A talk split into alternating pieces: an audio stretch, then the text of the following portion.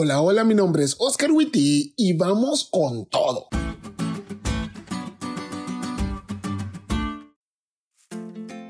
Hace un tiempo atrás, Esther y yo estábamos dándole estudios bíblicos a una pareja increíble.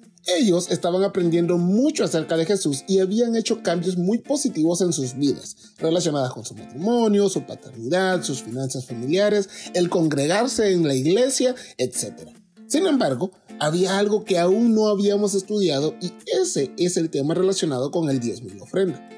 Siempre hablar de este tema es interesante porque para muchos nuestra relación con Dios puede tocar nuestros hijos, nuestro matrimonio, nuestra salud, pero no nuestro dinero. Como si el amar a Dios con todo es con todo menos con nuestro dinero. Como la gente, ¿no? Pero volviendo al tema, esa noche estudiamos acerca del diezmo y la ofrenda, para qué se usa y lo que implica en la vida cristiana, y al concluir, ella dijo, yo estoy lista para darle a Dios lo que le corresponde. Y volteé a verlo a él y él dijo, pues yo también. Pero miren, una cosa es decirlo y otra muy diferente es hacerlo. Así que un par de semanas después volvimos a hablar sobre el tema. Le preguntamos cómo había sido su experiencia diezmando y él se adelantó y dijo, me encanta saber que puedo dar mil o dos mil pesos a la semana de diezmo, porque significa que esa semana Dios me dio diez mil o veinte mil pesos. Cada vez que doy mi diezmo, veo qué tanto me bendijo Dios esa semana. Estoy impaciente por diezmar más, porque eso significa que Dios me ha dado más. Y no saben lo bonito que fue oírlo decir eso, porque él realmente entendió lo que es el diezmo.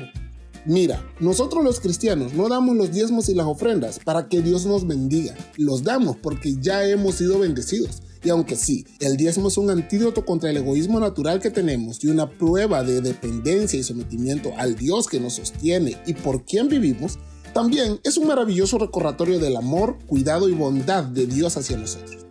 Esta semana no te prives de la bendición de dar tu diezmo y ofrenda y experimenta cuán bueno es recordar que el Señor es bueno y para siempre es su misericordia también en tus finanzas.